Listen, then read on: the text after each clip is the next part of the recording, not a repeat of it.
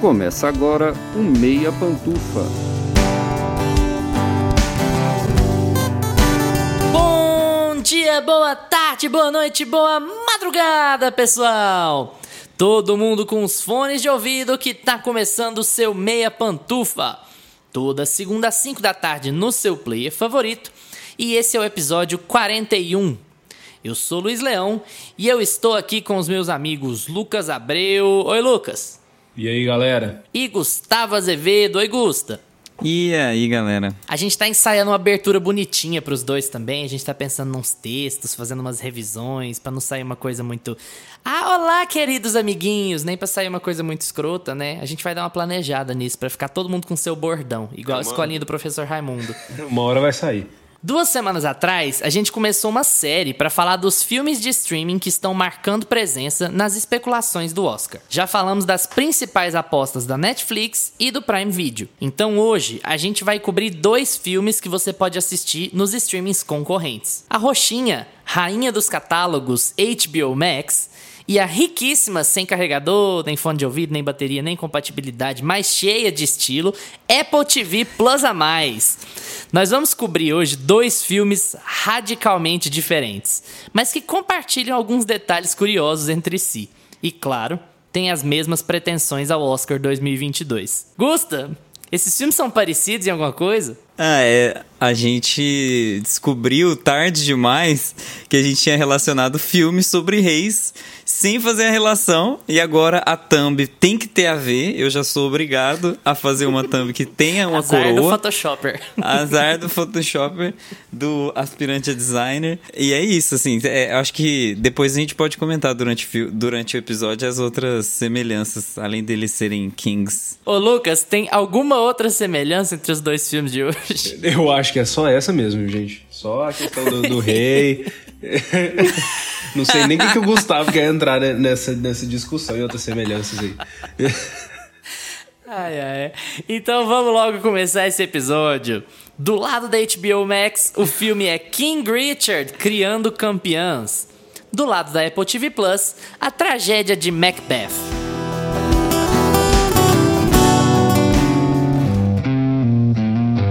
Meia opinião.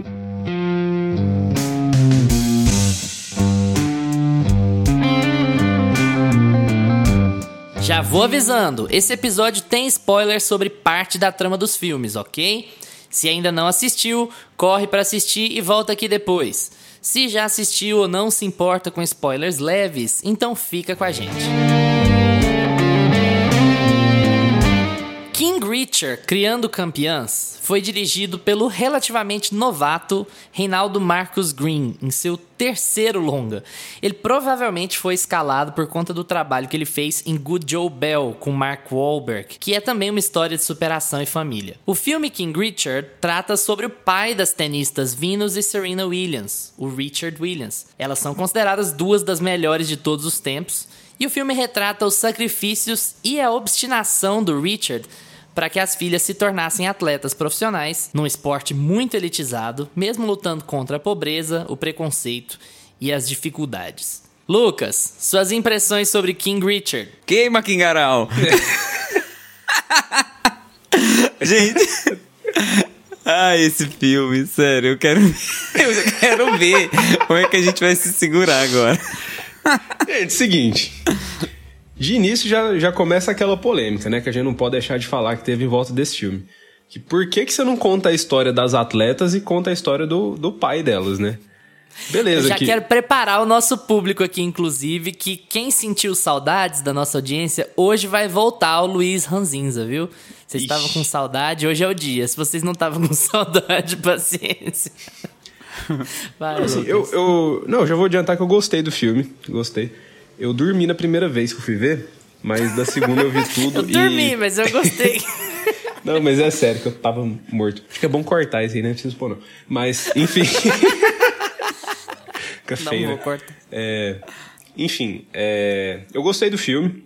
Ele é aquele velho filme de história de superação, vai ter aqueles momentos tristes para te deixar emocionado e lá na frente acontecer uma coisa para te deixar mais para cima. Enfim, é um arco que a gente já conhece bastante, que apesar de ser história real, né, não é alguma coisa que ele tá copiando, mas como ele estrutura a narrativa do filme, a gente já viu em milhares de outros filmes desse, desse tipo. E aí tem essa polêmica, né, que surgiu aí. Por que, que você não vai contar a história das atletas? Você vai deixar elas completamente como coadjuvantes, sendo que elas que são as, as estrelas do tênis aí. Então a gente já vai assistir o filme com essa questão na cabeça, né? Por que, que, ele, por que, que o diretor, por que, que eles decidiram contar a história do pai, né, que treinou elas, e não a história de superação delas, né, porque no, no filme eles retratam isso, mas eles deixam elas muito como coadjuvantes. Eu queria até que, assim, a gente já vai assistir o filme com essa questão na cabeça, mas a gente já vai preparado que o protagonista é o personagem do Will Smith, né, é o Richard Williams, só que eu esperava ter mais delas no filme. O treinador, o personagem do Joe Bern, John Bernton, né, o nome dele? Falei certo? Uhum. É. Ele é mais presente no John filme. Byrne tá lá, é, lá, depois, que ele, depois que ele aparece, ele é mais presente no filme do que as meninas. A Serena mesmo, ela fica muito de fora, muito apagada do filme. Eles focam muito na Vênus. Quando ele acaba, eu falei assim, cara, vai contar só a história da Vênus mesmo, de quando ela chegou no primeiro campeonato, e é isso? Cadê a Serena? O que aconteceu com ela? Aí eles jogam um texto lá, igual fizeram lá na, na China com o Clube da Luta, que tiraram o final do filme e colocaram um texto. cara, eu, oh, o negócio Explica eu... esse, esse negócio aí da China.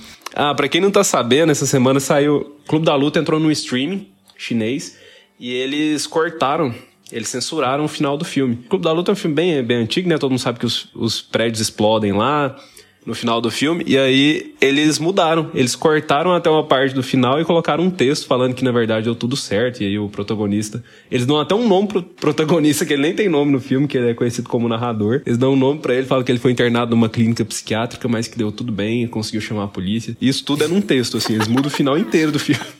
Caramba. Enfim. É, e. coisa maravilhosa.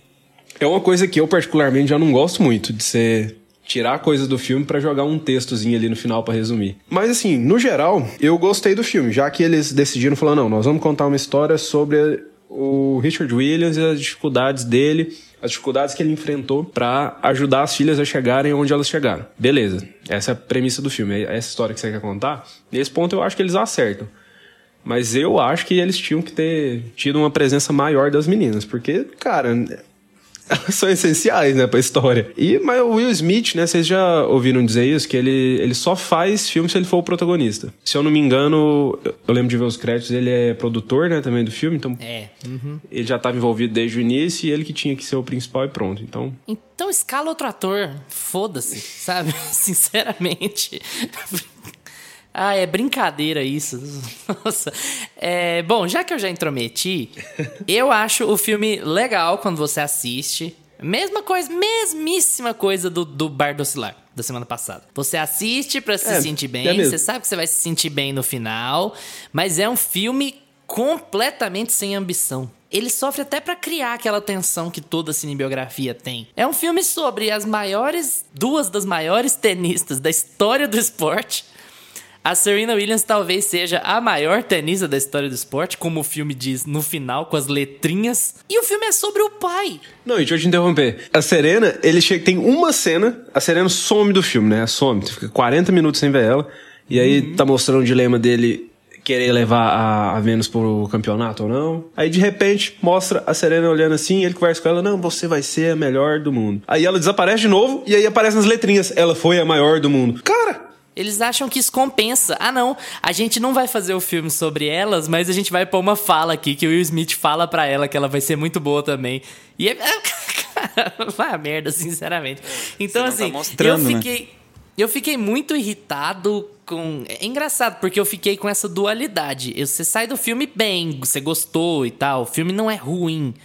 Mas o filme é absolutamente banal. E como o Lucas já disse, eu acho que o Gusto ia falar a mesma coisa se o Gusto tivesse começado, ou qualquer pessoa com três neurônios falaria a mesma coisa. Esse filme não deveria ser sobre ele. Esse filme deveria ter uma perspectiva completamente diferente. Então ele já começa todo errado. Ele não tinha como se consertar a partir dali, porque a ideia já tá errada. Eu Não acho tinha que ser tem. do ponto de vista delas. Tinha que ser do ponto de Eu, vista eu delas, acho que sabe? teria como ele ser E- melhor. Esse filme deveria falar sobre os problemas dele. Ele deveria ser um filme meio anti-herói e não um filme herói. Ele deveria ser um, É, fi- o um filme, de que como uma pessoa pior, né? e uma pessoa pior, de como a carreira das meninas é o que é, porque ele foi um pai abusivo, porque ele colocava caco de vidro atrás da, da, da quadra para elas não irem até atrás, isso não tem no filme. Esse- o filme poderia ter mostrado que ele escondeu os anticoncepcionais da esposa para poder ter as meninas. Esse filme deveria ter sido sobre essa história. Ele, ele Gente, deveria contar quem é foi o cara. George Clooney. O filme é igualzinho a pegada do George Clooney. É a mesma. O Will Smith segue a mesma linha nos últimos anos. Esse filme é um. A Procura da Felicidade 20 anos depois. É isso que O ele é. Smith não faz absolutamente E, assim, nada de novo nesse filme. Ele não merece ganhar o Oscar definitivamente. Não, não merece ele não faz, nenhum. ele não faz absolutamente Cara, nada no de começo novo. do filme, você lembra muito com a Procura da Felicidade, velho. E no meio e no final também. É a mesma coisa. Cara, A Procura da Felicidade é uma melhor, procura- né?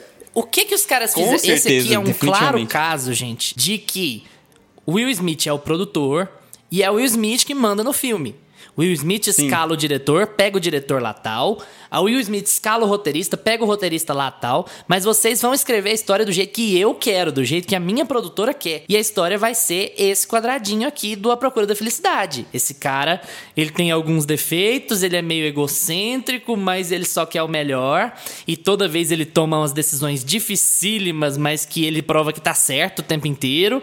E aí depois ele passa por um conflito familiar que vai ser superado e vai ficar tudo bem no final. A maior parte da cinebiografia sofre desse problema, mas é a mesma caixinha do A Procura da Felicidade. Então, assim, você sai do filme feliz porque o filme não é tão ruim.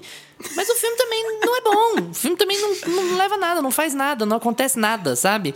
E o filme comete o pecado de sumir com as duas maiores atletas da história do esporte. Você tinha personagens muito interessantes, numa ideia muito interessante. Gente, quais, quais pessoas negras jogam tênis? O que, que era isso nos anos 90? O tênis é um esporte. Você vai aqui na rua, você não vai ver ninguém jogando tênis. Você vê gente jogando tênis em condomínio. Você vê filho, filhinho de papai, filho de escola é rica jogando tênis. Isso até, até hoje. hoje. Sabe? 20, 30 anos depois da- da- das coisas do filme.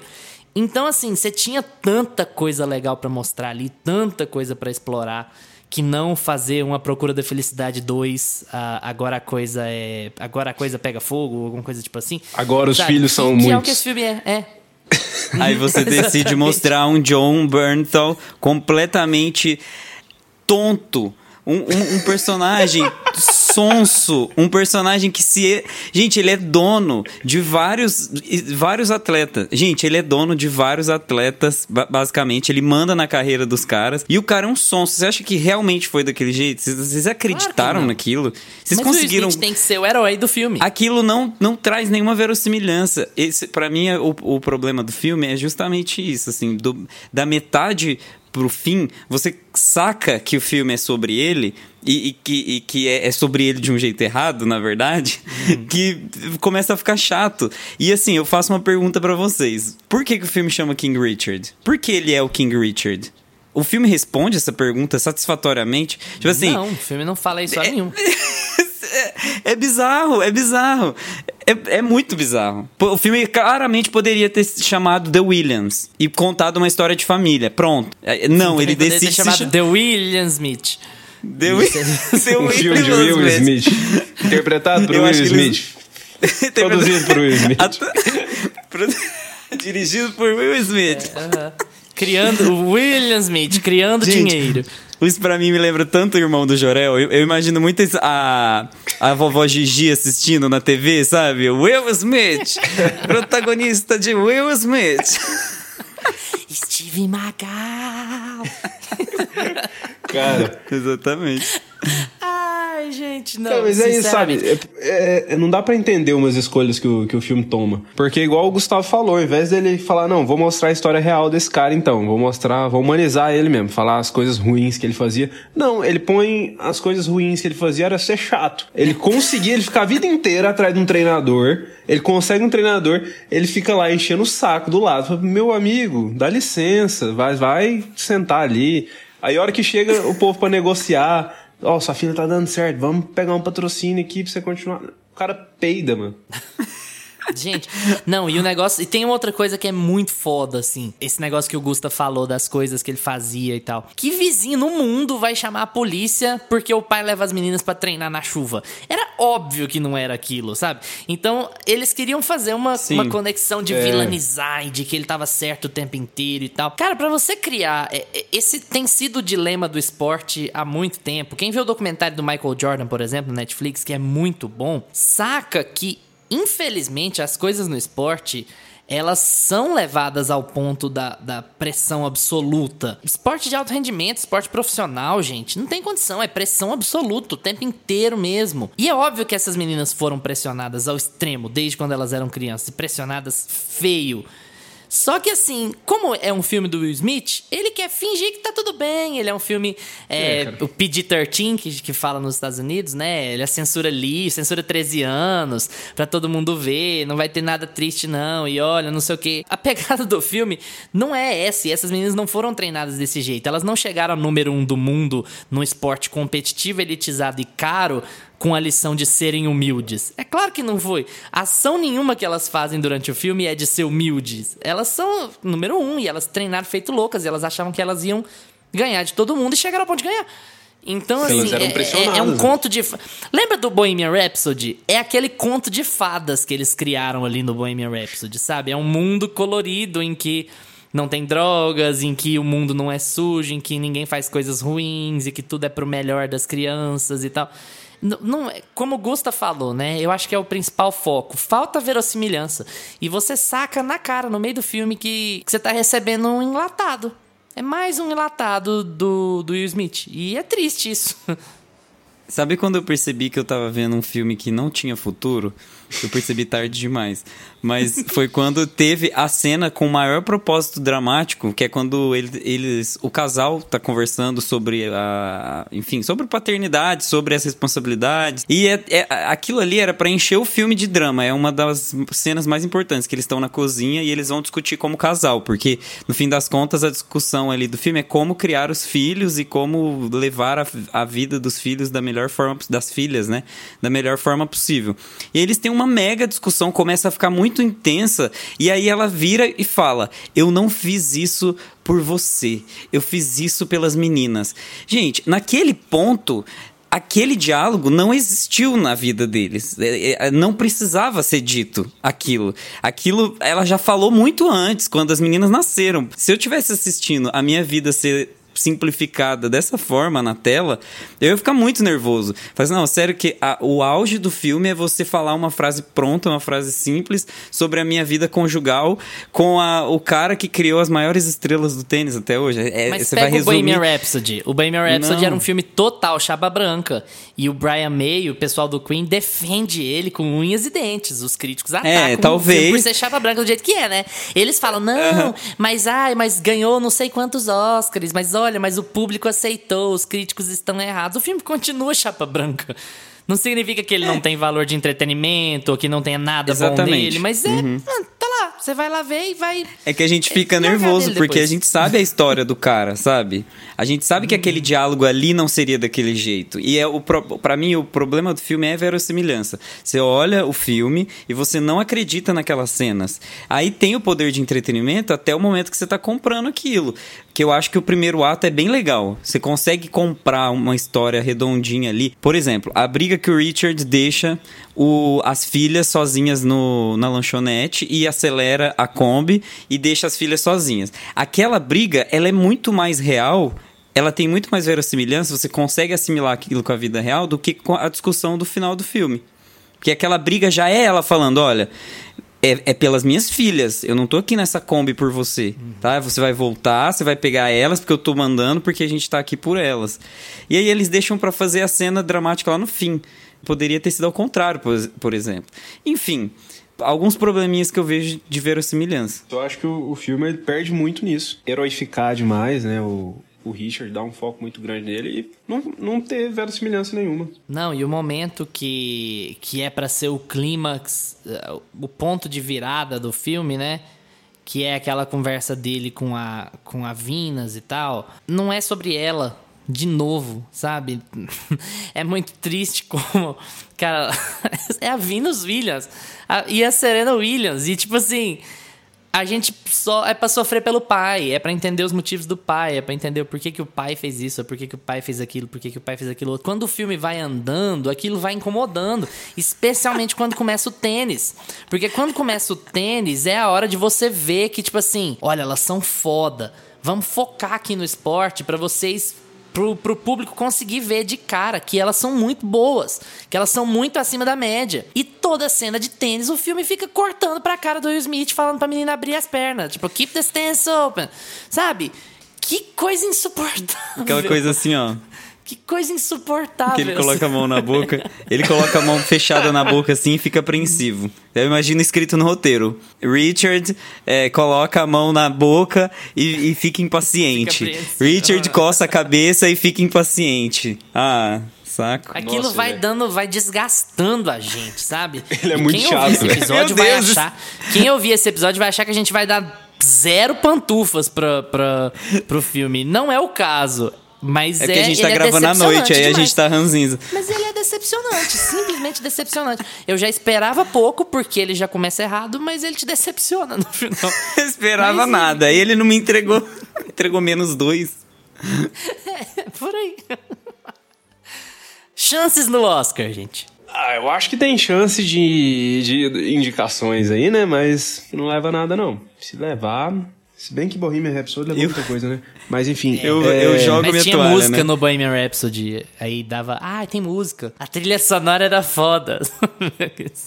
Queen, né? Quando cê- eles jogam assim, propositalmente, né? Outra coisa que o filme faz, nos créditos eles jogam umas imagens reais ali, umas filmagens do, do Richard real e as meninas, né? A Serena e a Venus. Pra você ver, falar, olha como eles estavam iguais e Como tal. tava E, assim, parecido, né? Nossa, merece Ficou parecido Oscar. fisicamente. O Will Smith tá que nem tanto. Ele só deu, deu uma, deixou uma barba grisalha ali e tal. Mas as meninas eu achei muito parecidas. Ele. A atuação dele é ficar encurvado. Você vê que o, o Richard ele era meio corcunda, assim, e essa é a atuação dele. Ele vai dirigir, igual aqueles velhos. Ele dirige Ele, curvado. ele dirige assim. De resto, é o Will Smith de sempre, né? Que não é ruim, mas que não tem nada novo. É, Não tem nada marcante no filme, né? Esse é o problema. Eu acho que ele não deve ir por. nada. A atuação do Smith tá absolutamente basic, basic bitch. Ele tá fazendo a mesma coisa que. Basic Smith. Basic Smith. Ele tá fazendo a mesma coisa que ele fez em A Procura da Felicidade, que é um filme bem melhor, um filme Uhum. muito mais inspirador, um filme que já que tá já acho que assim ele não é datado. É um filme que não fica datado porque o King Richard já apanhou no, no marketing. Cara como que você como que você apanha no marketing? Ou seja foi uma decisão errada lançar esse filme dessa forma e executar esse filme dessa forma. Eu acho que ele não deveria ganhar o Oscar de nada porque é você é, fazer um xizinho no podemos fazer o que quisermos, contanto que a gente toque em pautas raciais, pautas sociais, parará. Não, não é bem assim. Não é porque você está falando sobre pautas que são interessantes que o filme não, não nasceu errado, que o filme já não é datado, que o filme tem seus problemas. Pera lá, tem uma diferença. Concordo, gênero, número e degrau. É, não deveria nem ser indicado a nada, nem o Will Smith, pra falar a É, verdade. eu acho que vai acabar. Certamente sendo vai ser indicado, Mas indicado eu acho que também não Smith. deveria. É. não. Deus sabe, né? Green Book já ganhou o melhor filme, mas é, no, no, no mundo normal, no mundo normal, esse filme não deveria normal. ser indicado a nada nem ganhar nada. É Como é o nome do filme do, do, do BoJack Horseman que ele faz sobre a própria carreira e aí ele acha que ele vai ganhar o Oscar e perde? É tipo É o esse filme. do- Secretariat, não é sobre a própria sec- carreira, é sobre o cavalo de corrida lá, que ele era Exata. fã. Sobre, então, tá tudo aí a relação. O coisa de esporte. E aí o BoJack foge nas gravações e ele é substituído por um ator completamente de CGI. E aí o ator de CGI tá na corrida pro Oscar. Então eu acho que é essa a ideia aqui. Podia ter posto todo mundo de CGI lá, porque o filme é todo quadrado mesmo, não acontece nada demais. Eu acho que nada, não vai ganhar nada, Meu não Deus, deveria gente. levar nada, nem ganhar nada. Mas não é ruim, é ok, é É, a gente pode dar as pantufas Não, já, eu então. acho já bom, pra foi assim. Declarar. Deu 500 defeitos. Não, mas não é ruim. É, é bem o que vocês falaram de bar do oscilar. É legal isso que você falou, Lucas. É bom porque a gente estende um pouco o que a gente falou de Bardo Oscilar, na verdade. É o negócio de a que o filme se propõe. A gente avalia filme aqui Sim. de acordo com o que o filme se propõe a fazer. Exato. O filme se propõe a ser um filme quadrado que fala sobre nada. Se você analisar o filme desse jeito, você não vai sair do, do, do cinema ou sair da frente da sua TV frustrado, porque ele é um filme quadrado que não fala sobre nada. E, e ele é divertidinho, ele tem umas piadinhas boas, ele tem umas atuações. Tem atores bons, tem umas atuações razoáveis ali. Conta uma história que você sabe que é boa sobre as maiores do mundo. Ok, passa. Agora, quando você pega. Já que a gente tá fazendo uma série sobre Oscars, sobre streaming no Oscar, aí a gente faz uma análise frustrada, claro, porque se esse filme tá se vendendo ao Oscar, pelo amor de Deus, o filme não entrega nada, o filme não apresenta nada, não fala nada. Então, nesse sentido, ele é bom, mas é ruim. Entende? Eu acho que é. É a essa régua que você lógica. usa. Uhum. É, eu acho que é a régua que nós todos usamos, na verdade, né? Eu acho que ninguém aqui saiu da frente da TV. Nossa, que bosta, perdi duas horas Não, da minha vida. Não, eu mas, terminou mas o filme não assim, é bom. Gostei. Eu, é um filme que eu indico. Eu- esse filme eu indicaria pra O que? várias um filme de pessoas, se assim. sentir bem que você indica.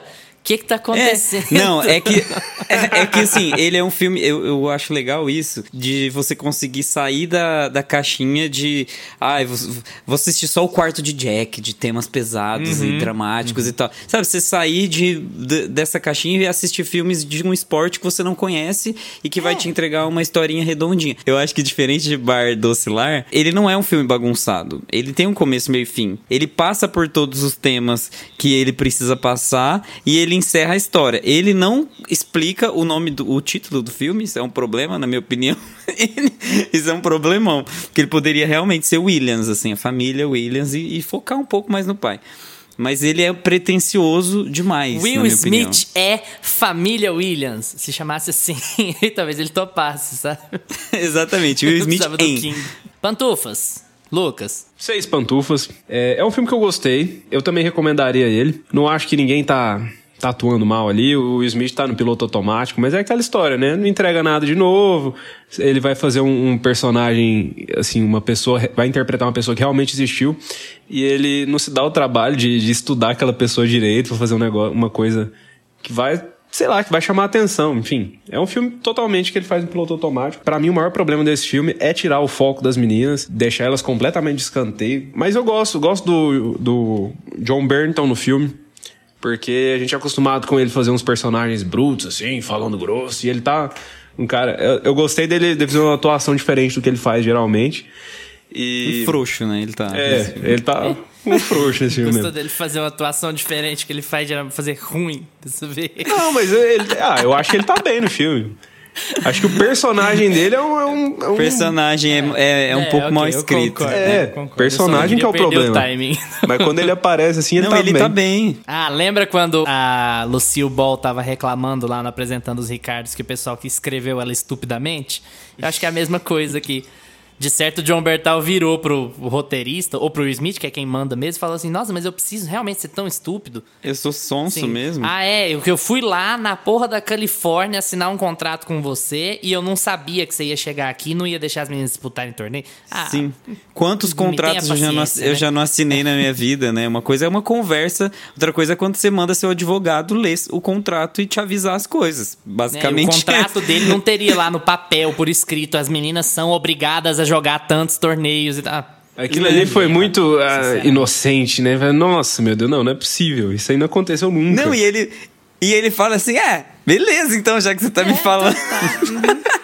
Não é tipo assim, vaza daqui, não. Você me enganou, você me traiu, sai daqui. Não, chegou uma hora do filme que eu tava pensando tem assim, já falei, gente, peraí, o cara, ele, ele trabalha com isso, ele foi lá, ele viajou, ele alugou um trailer pra eles ele gastou, ele tá mantendo a casa dele, ele deu emprego pro, pro Richard, treinando as meninas de graça. Ele não tá ganhando nada. Você acha que ele não fez isso pensando em ganhar um centavo? Você acha que ele não ia bater o pé pelas participarem de campeonato, de, de torneio? Pelo amor de Deus, Não, cara. uma palhaçada total. Uma coisa que ele se propõe a, a fazer, que ele faz, é ser um filme leve, é ser um filme que vai contar uma história de superação dentro do esporte.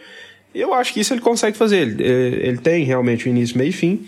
Mas o problema é deixar ele tão superficial e, e, e fazer o filme ser o que, na verdade, não foi bem assim que aconteceu, né? Sim.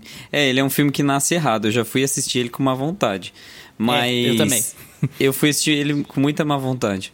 Por tudo isso que o Lucas falou, por ele ter precisado, ele precisava de um foco diferente, ele precisava que as meninas aparecessem mais, mas como ele decidiu aparecer só com o Will Smith, a história do Will Smith é bem contada. Tem o começo, o meio fim, tem o propósito. Ah, eu, eu fiz, escrevi a história das minhas filhas antes delas nascerem, eu vou fazer cumprir, elas vão se divertir, porque é tudo bacana, o mundo do tênis é legal, É, e a gente vai enfrentar os vilões brancos, e a gente vai dançar na quadra deles, e a gente vai humilhar, por mais que a gente tenha que esperar com vontade de ir no banheiro. Sei lá, sabe, assim é, é legalzinha a história, não é nada demais, mas é legalzinha. Então essas pantufas que eu tiro é disso. Nasceu errado, então já nasce com quatro pontos a menos. então eu vou dar seis pantufas pra esse filme. Ah, tô com vocês. Eu, eu ia dar cinco, mas eu acho que eu tô Luiz Ranzinza hoje. Eu vou dar seis. Não pode dar uma nota menor que Matrix Resurrections. Proibido, pelo menos isso, né, gente? Posso sim, é melhor. Esse filme é pior que Matrix, Matrix Nossa, Resurrections. nunca no Brasil. De longe, de longe. E também não vou me estender. É tudo que o Gustavo disse. O filme é começa errado, mas quando ele conta a história do Will Smith, ele conta bem. Do King Richard. Criando do Will Smith, a história do Will Smith. King Richard, Criando Campeões, é um filme da Warner Brothers e, portanto, assim como todos os seus maiores lançamentos, fica disponível na HBO Max Brasil após 45 dias de sua estreia nos cinemas. Ou seja, não é um filme original Max, mas tá lá. Então, você já pode abrir o seu app da HBO Max e assistir quando quiser. Lembrando sempre, Gustavo, Se você tiver uma assinatura. é, se você não tiver, você tem que procurar outros mecanismos.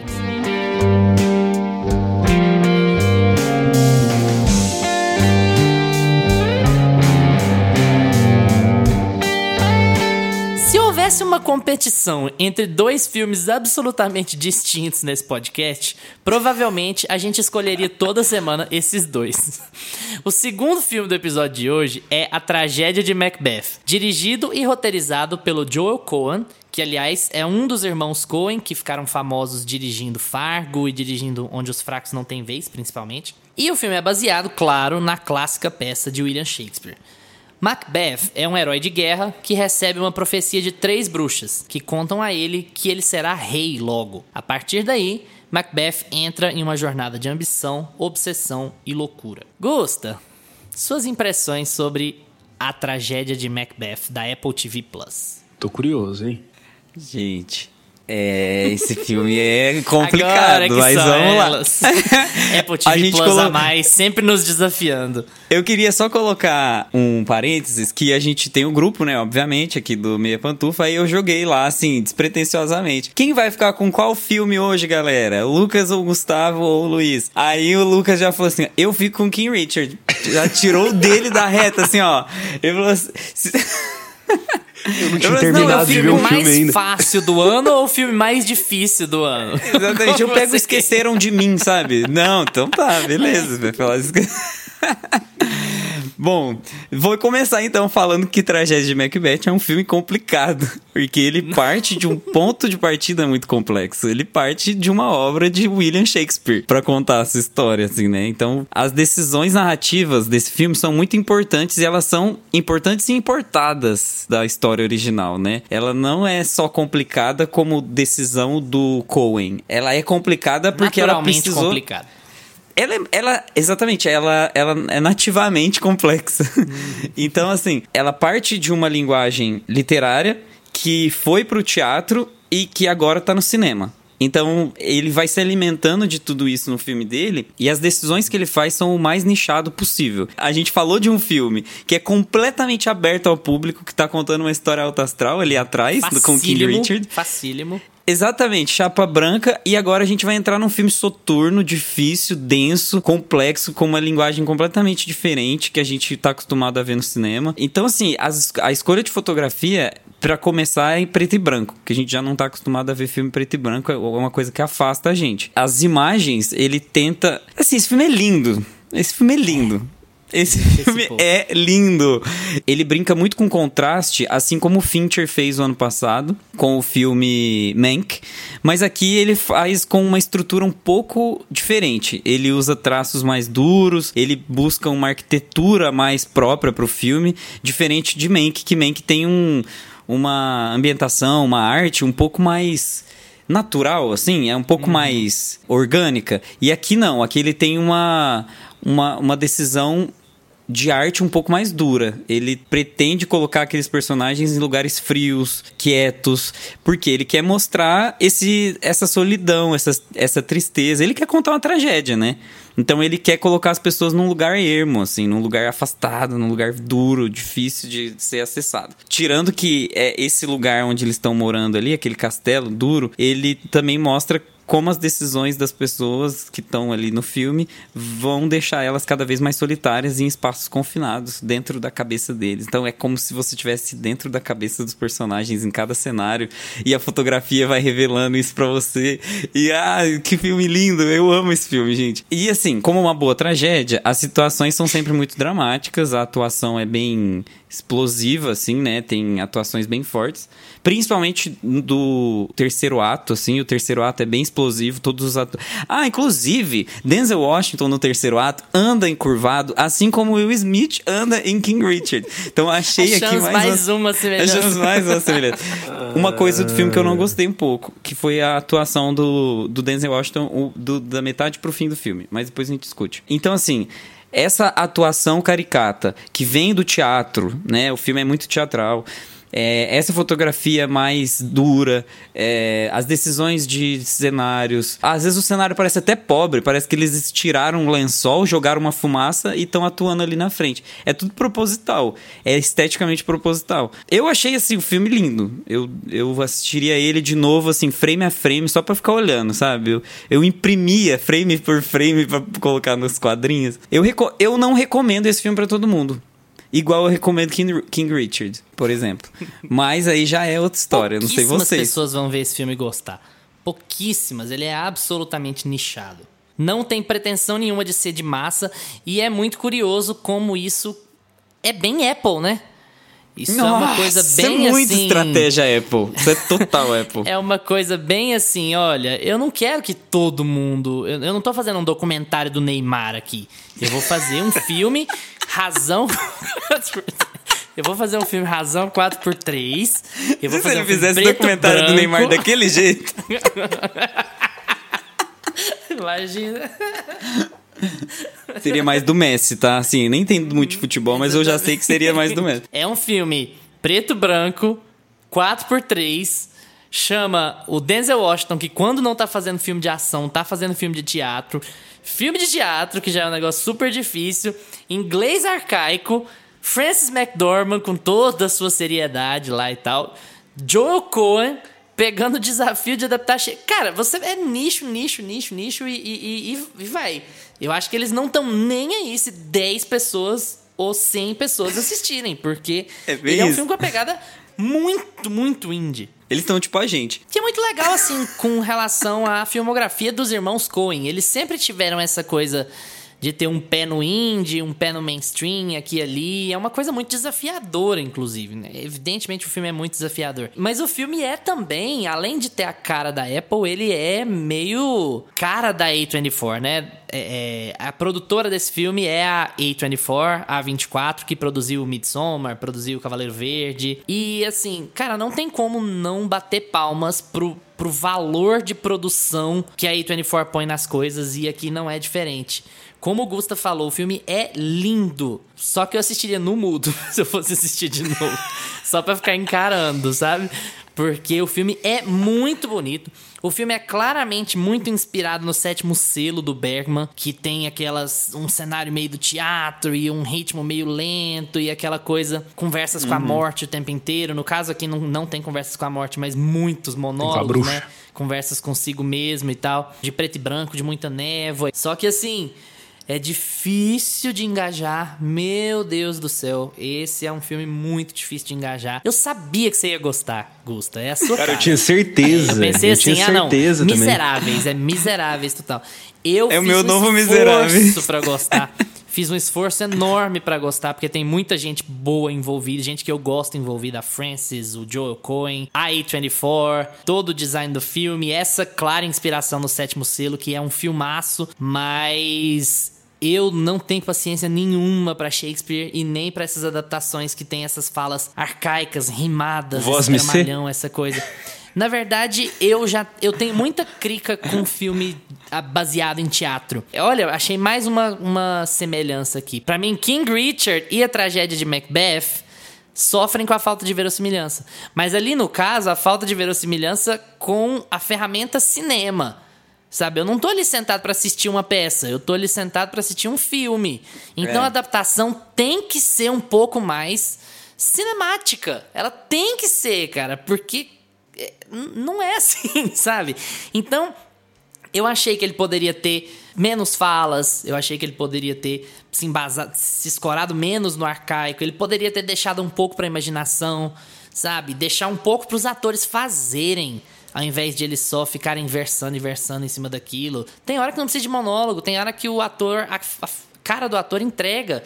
Isso é atuação de cinema. Você não precisa ficar falando o tempo inteiro. Só que todo filme que é adaptado do teatro sofre disso. Então tem que entender, assim. Mas o negócio do inglês arcaico atrapalha muito. E eu acho que é muito diferente da bruxa. Porque a bruxa, por exemplo, tem o inglês arcaico, mas ele tá dentro de um contexto de época, não de um contexto de estrutura, que é o contexto ali de ser uma peça, de ser um teatro e tal. É. Então o filme desengaja, pra mim pelo menos, ele desengaja total. Porque tem muita fala e muito monólogo, e monólogos muito difíceis. E aquilo vai cansando, sabe? É porque a gente ia gravar. Porque se a gente estivesse assistindo à toa assim, eu não sei se eu teria conseguido chegar no terceiro ato, que eu acho bom. Eu acho legal quando começa a ter uma briga de espada, quando você vê a, a Francis atuando de verdade, que ela tá surtando, que ela tá tal. Ah, aí eu acho legal, eu acho que o filme funciona, porque ele tem um pouco mais de coisas acontecendo e tal. Mas ele é bonito e chato, chato. Então eu, eu não, não consegui engajar mesmo. Eu acho que ele tem momentos em que ele consegue te engajar na história. De resto, ele te engaja só no visual. E aí o visual, cara, cinematográfico. Já vou. A gen- a gente vai falar sobre Oscar depois, mas já vou me adiantando que se esse filme não ganhar melhor cinematografia no Oscar, eu vou, vou chorar, eu vou jogar, jogar coisas pela janela, porque cara, o filme é lindo, lindo, lindo. Podia ter menos fala, mas Vai, Lucas! Agora nós estamos descendo a escadinha do gosto da tragédia de Macbeth. Prepara o coração agora. Eu vou Cara. sair aqui da chamada. Não, Cara, continua, fica aí. Pera aí que eu não terminei. Sabe aquelas mães É. que vai dar sermão? Cara, eu tô muito feliz, Luiz, que você também achou chato. Eu achei que era só eu, cara. Meu Deus do céu. Eu tinha. Porque eu tinha certeza que vocês dois iam adorar esse filme. O filme é lindo mesmo. O filme é realmente muito bonito. Pra mim, tecnicamente, assim, ele é perfeito. E ele se propõe a ser uma peça de teatro mesmo. Ele é um teatro. É uma peça de teatro. Ele não é um, um filme, é uma peça de teatro que filmaram e cortaram ali pra deixar no streaming. Pra mim é basicamente isso. E é, para mim é isso que é chato. Eu não queria ver isso. Eu não vou assistir o filme pra ver isso. Eu, eu também não gostei do, dessa linguagem mais arcaica que eles usam, que eles realmente eles tirou as falas do livro ali, literalmente. É, eu já li Hamlet, não li, não li Macbeth, mas, cara, é, é, que é escrito daquele jeito, né? E ele é cuspido e escarrado no filme, cara. Ele não tenta adaptar. O Joe Coen. Cara, pra mim, isso é aquele filme que vocês podem reparar isso. Aquele diretor que ele. Ele faz o nome dele. Chega uma hora que ele começa ali, vai fazendo um filme ou outro, mas sempre ele é um bom diretor, ele tá consagrado pela crítica e tudo mais, fazendo o nome dele, mas ele nunca tem o domínio próprio da obra dele. Ele sempre tem que fazer uma coisa que vai agradar o público, que vai agradar o estúdio, que vai dar dinheiro. Aí ele chega numa altura do campeonato que ele pode fazer o filme que ele queria fazer a vida inteira dele, que ele foi fazer cinema pra é fazer aquilo. E é Shakespeare. Cara, isso acontece com a maioria dos diretores que consagrados, assim, os diretores bons mesmo. Eles chegam um, um ponto da carreira que eles falam: esse é o meu filme agora, me deixa. É pra quem quiser ver e pronto.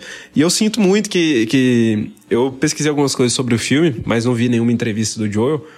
Mas eu sinto muito que é isso que o Joel quis fazer. Que esse é o filme que ele sempre quis ter vontade de fazer no cinema.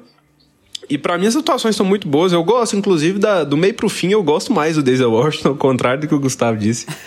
E eu gosto das atuações. É, Porque o é filme quando o filme abraça o teatro, né? Ele fica fingindo que ele é cinema e no final ele abraça o teatro. Já que é pra fingir que é teatro, então vamos gritar, ser dramalhão, fazer expressão, caras e bocas e tal. É, Aí eu, Eu, acho, acho, que, que ele tem uma. Eu acho que o Denzel Washington tem uma atuação muito street, assim. Eu acho que ele perde um pouco essa coisa do clássico da metade pro fim do filme. Ele fica com uma atuação mais próxima do que ele faz nos filmes clássicos dele do que do que ele deveria estar fazendo aqui num filme que tá que tem pompa, sabe? É um filme que tem que pega na caveira, levanta pra cima e faz perguntas. Eu acho que ele tinha que eu sei que isso é de Hamlet. É, mas eu acho que ele tinha que ter mais pompa assim na atuação, tinha que ter mais tato, sabe? E a- eu acho que ele ficou muito, ele se empolgou demais. Mas também assim, né? É, dá uma empolgada. Deixa, deixa É muito estar. bom que a única coisa que o Lucas gostou no filme foi a que você não gostou. É, não. A única coisa que eu Extremo Cara, oposto. eu gosto, eu gosto é quando ele dá uma surtada mesmo. Tem umas horas que ele tá todo assim, falando aquele inglês, todo decoradinho, assim. E aí ele dá uma surtada assim. Cara, pra mim é, é o ponto que o filme me pega, assim. Gente, aquelas bruxas, aquela, aquele conjunto, aquela tríade de bruxa passando os recados pra ele, eu me arrepiava tanto. Eu achei Tava tão bem lindo feito. demais, todas aquelas cenas que tem aquelas A primeira bruxas aparição explicando, também é muito fazendo boa, só elas no reflexo. Primeiro elas sabe? fazem é um oráculo, né? Primeiro elas fazem, é, aparece elas num reflexo, e aí primeiro elas fazem a, a, a profecia, né? E depois elas vêm pra conversar com ele sobre o que, que ele tá achando sobre aquilo e tentar fazer uma negociação. Ele tenta negociar, né? Nossa, é fantástico como fica soturna a fotografia. Você sente medo ali naquela parte. Eu falei assim, gente, se eu estivesse vendo esse filme sozinho aqui à noite, no escuro, será que eu tô sozinho mesmo? Será que não tem a bruxa atrás de mim? O três bruxas, né? E um corvo. É uma, né? Pelo que eu entendi, é uma. Que É tem uma que vira um três, rosto e tem duas meio duas. auxiliares. É tipo auxiliar administrativa. É a pessoa que faz a ata, a ata da bruxaria. Três espiãs demais. São dois? Não, são três. Ratos. do esgoto, cegos. né? Elas caíram lá, o, Char o Charlie. O Charlie chamou elas pelo duto, elas caíram e voltaram. Sem... Meu Deus. Ratos Cegos. cegos. Ouviste? Certeza, três. Ai, mano. Cara, mas é isso, eu sofri pra terminar esse filme, viu? Porque pra mim ele é, ele é muito bonito. Ele é lindo. Ele, se ele não levar o Oscar de, de. Acho que a gente. Até essa parte do Oscar a gente pode até pular, porque acho que todo mundo concorda que o Oscar de melhor cinematografia, o Oscar de melhor fotografia, talvez até montagem, tem que ser pra ele. Mas, pra mim, foi chato acompanhar essa estrutura de teatro levada pro cinema. Eu não gostei muito, não. Eu, É, sei que eu é acho que ele quis te quebrar no né? meio mesmo. É, é tudo proposital. Esse é o problema. É como você assimila o filme. O, acho que o Luiz até falou sobre como é um problema para o cinema ter esse tipo de. É, é total. Eu sou muito fã de Miseráveis. Eu, assim, Nossa. adoro os Miseráveis, que é o musical cuspido escarrado, assim como o Lucas falou. Cuspido escarrado no cinema. E pra muita gente, os Miseráveis não funciona justamente porque ele é um musical de teatro escarrado no cinema e você não engaja, porque é as pessoas cantando me passe o pão, me passe a manteiga. E você realmente tem que gostar daquela linguagem pra entrar no- na história do filme. Pra quem, pra quem não gosta desse tipo de linguagem, é, é por isso que ele é um filme nichado e por isso que eu não vou indicar ele pra todo mundo. Eu, vou- eu vou conversar com os meus amigos, fazer uma amizade. Depois de cinco anos, eu interpreto a pessoa, vejo se ela gosta e indico. É o tipo de filme que não é, não é todo mundo que curte. É a mesma coisa de me indicar um filme que tem a ver com esporte, um documentário de esporte, documentário do Maradona. Eu não vou querer assistir um documentário do Maradona. É um formato Se legal. estiver cantando. Entendeu? É, o- por, por isso que eu acho que a bola, gente. Por isso, Chuta pra esquerda. por isso que eu acho que a gente não pode falar Nossa, mal do formato em si. Agora eu venho defender este formato. Por isso que a gente não pode falar do formato em si. A gente tem que falar é, de como o filme foi estruturado e de como ele tá ali montado, se ele tá. se tá tudo bem com ele, entendeu? Porque, por exemplo, se me indicam um documentário sobre o Maradona, eu gosto de documentário. Eu é, acho a estrutura de documentário muito legal, mas eu não me interesso pela história do Maradona. Neste momento eu não quero assistir. Entendeu? Tem- alguém tem que vir, alguém tem que chegar pra mim e me convencer, assim, Gustavo, olha, é, esse documentário é muito bem estruturado, que ele fala sobre é, uma semana na vida do Maradona, que ele teve uma briga com tal pessoa e é muito interessante. Então a pessoa, sabe, não é uma coisa que você indica só no boca a boca. Você tem que convencer a pessoa de que aquilo ali é bom. Eu acho que é um pouco do, é um pouco desse filme. Tem que explicar ali o porquê, as decisões do diretor e tal. É, é difícil, não é fácil. É, o filme você tem que convencer demais, né? Porque, igual, quando eu fui assistir, é, é um filme da 24.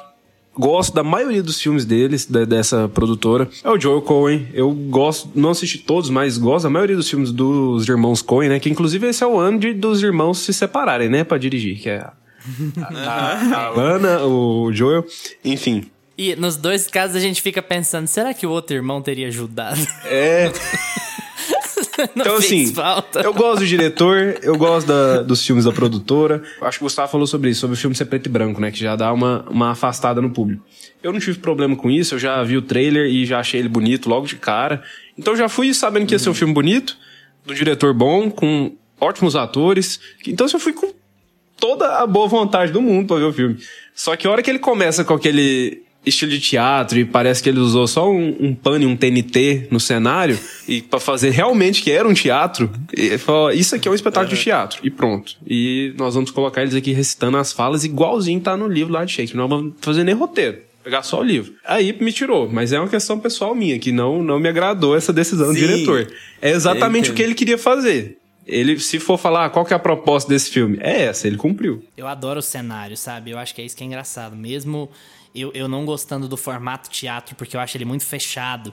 E a razão de aspecto te sufoca mais ainda, porque ó, já, é um, já é um cenário fechado, um cenário mais pobre em termos de design de produção, porque é pra simular um teatro. E você ainda fecha a razão de aspecto, deixa a tela mais apertada. Então ele é bem sufocante, assim, né?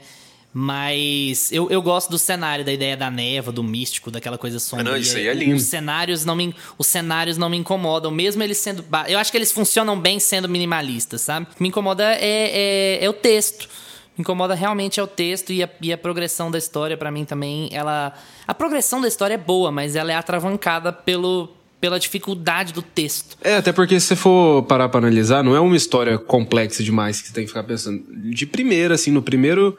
Na primeira cena do filme, as duas primeiras cenas, né? Que é quando chegam os caras pra avisar o rei, que eles estão voltando da batalha, eles vão avisar o rei o que aconteceu. E quando o Macbeth e o amigo dele, que eu esqueci o nome, vão falar com o oráculo. Pra mim ali já resume o que que vai ser o filme. Vai ser a história de ambição do cara que quer o poder, ainda mais depois que ele fica sabendo ali do, dessas previsões que elas dão pra ele e elas vão se concretizando e ele vai ficando cego pelo poder e a história vai se desenrolar em torno disso. Não é é, é a história base, é basicamente isso, não tem nada de É complexo uma na história, história. base, né? Uma história É. clássica. Ela, não- Clássica. ela é, é, ela já foi derivada para vários formatos, inclusive no cinema, de diversas formas. É muito, é muito isso. É revisitar uma história que, já, que é base para outras de uma forma diferente, de uma forma bonita, chamar ator Mas o famoso. texto, mas aí que tá, ela não, ela é, ela é básica, mas o texto tenta dar uma complexada nela. E aí acaba que você meio que se perde. Com aquele, pelo menos eu tive essa impressão de você ficar meio perdido com a linguagem que eles optaram usar. Gente, eu fui tentar assistir esse negócio em closed caption, é, em, assistir Não. com a legenda em inglês, e eu É, mudei é na hora. português. Eu falei, não, não, não, não, sem chance, eu preciso de tradução. não, vim em Eu não vou entender Porque, nada. assim, não ia, não ia funcionar. Não ia, não ia funcionar. já não mal. tô entendendo. Não, e aí, assim, quando eu pus a legenda em português, a Carla falou: não, não dá pra assistir em inglês, não. E eu falei pra ela: eu, eu quase tô dando conta com a legenda.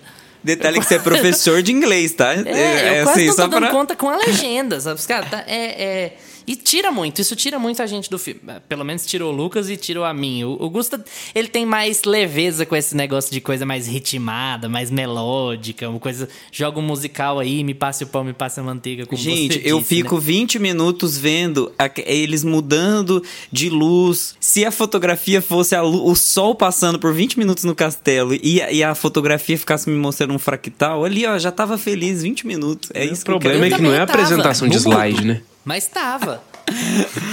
Eu vou colocar, colocar numa exposição de arte, né, contemporânea. aí- ok. Perfeito. põe lá.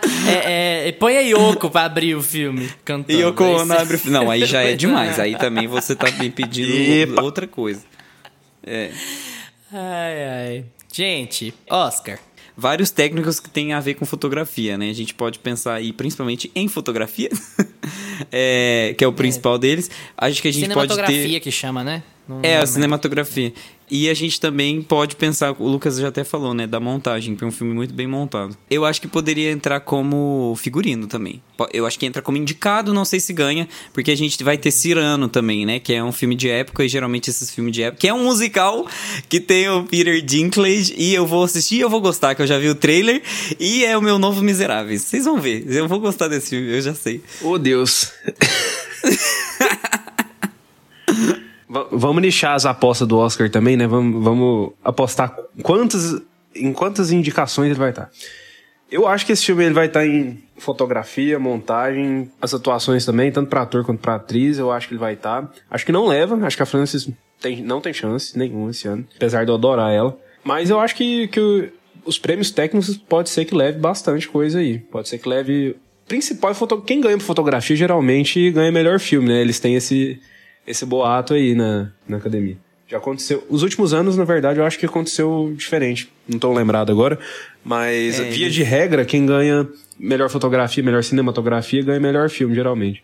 Não sei se ganharia melhor filme. Acho que vai estar concorrendo também. Ah, jamais. Também não acho. É, acho que também não sei se ganha, não. Não mas- coloco minha mas mão no Eles não dão pra filme de teatro, gente. É impressionante. Não É, dão né? mesmo. É, quem teve mais chance nesses últimos anos foi The Father, porque o Anthony Hopkins carregou o filme nas costas, né? E a Olivia Colman tava muito cotada. Então os caras ficaram, ó, talvez, talvez funcione. Não é um ano de grandes filmes aqui. Nomadland era muito alternativo e tal, acabou ganhando. Mas é, eu acho que The Father, nos últimos anos, foi quem teve mais chance desses filmes de teatro. Teve, por exemplo, lá o, The Fen o Fences, The que tem também o Fences, Denzel é. Washington. A Viola ganhou o Oscar pelo filme, né? Mas também, com relação a filme, ele não, passou nem perto, assim. Eu acho que não, não passa. Nicho demais, demais, demais. É, e é adaptação isso. de teatro, a academia não costuma premiar para melhor filme. Ah, eu acho que não tem. Na verdade, isso é quase uma torcida, né? Não tem para ninguém em cinematografia. Eu não vou ver um filme mais bonito do que esse em qualquer lista que eles montarem pro ano. Não tem condições. Então, pra mim, se, já, disse, eu vou chorar se não ganhar melhor cinematografia, melhor, melhor fotografia. Mas também não acho Denzel Washington grandes coisas nesse filme. Adoro a Frances, não acho a Frances grandes coisas nesse filme também. Eu acho é, sofre um pouco daquele negócio de que ninguém brilha. Que o Gusto tava falando de um, falou de um filme na semana passada. Ninguém brilha, sabe? É um- eu acho que as atuações são meio sem sal, assim. Sei lá, eu acho que cinematografia, outras categorias técnicas, vai conseguir algumas indicações de atuação sem problemas nem, sem problema nenhum. Gusta, pantufas. Vamos lá. Eu, do meu coração, quer dar 10, tá? Meu coração quer dar 10, porque eu amei esse filme, eu amei muito. Mas eu não posso ser incoerente e deixar de falar de Denzel Washington, que, assim, tá muito presente no filme e da metade pra frente não me agradou na atuação. Então eu realmente não vou dar 10, porque eu percebi isso no filme, isso realmente me desagradou. E eu acho que ele tá com uma atuação mais street do que clássica, então isso me tirou um pouco do filme. Eu acho que o filme tem muita pompa e aí ele ficou um surtado meio truculento, meio, meio rua e não castelo. Eu achei que eu senti isso muito no filme. Vai nove, mas assim, eu, eu assistiria esse filme assim, todo dia eu chego em casa, coloco, tiro o som, sabe, pra dormir, você já deixa assim sem som, coloca Não, só pra é um dormir pouco é de medo da parte da bruxa aí eu eu pulo. concordo, aí eu concordo. A parte da bruxa eu tiro. Eu, pu- eu conto, Alexa, pular a par... 3 minutos de bruxa. Aí ela pula pra mim. Entendeu? Mas. Mas é isso, gente. 9 acho um filme impecável. Já, já tá assim nos meus clássicos dos clássicos preferidos. Eu vou dar sete pantufas, porque eu acho que esse filme ele acerta em muita coisa. Ele cumpre tudo que ele se propõe a fazer. É o que o Joel Coen queria fazer, essa questão de, de levar o, o formato do teatro, de fazer uma peça de teatro, praticamente. E ele cumpre isso muito bem. A proposta do filme é essa, mas eu acho que isso, isso pelo menos aconteceu comigo, aconteceu com o Luiz, me afasta um pouco do filme. Isso não, não faz com que eu entre na atmosfera do filme, que, que eu me importe muito com aquela história. A linguagem que ele opta por, por usar, né? Esse, esse inglês antigão. Isso foi, foi me tirar do filme. Então, eu tive que terminar de ver o filme na marra, assim, porque realmente a fotografia é linda. Tecnicamente, eu acho que ele não tem nenhum defeito, as atuações são ótimas. Denzel Washington, do meio pro fim, tá maravilhoso nesse filme. É o, o discord muito Gustavo nisso aí. Pra mim, ele tá, tá ótimo nisso daí, do meio pro fim. E, mas é isso, cara. Não me agradou o formato de teatro nem a linguagem. Isso me deixou o filme bem chato para mim, bem, bem assim, aquele filme que você vai assistir para dormir mesmo, Gustavo. É um filme que é para dormir.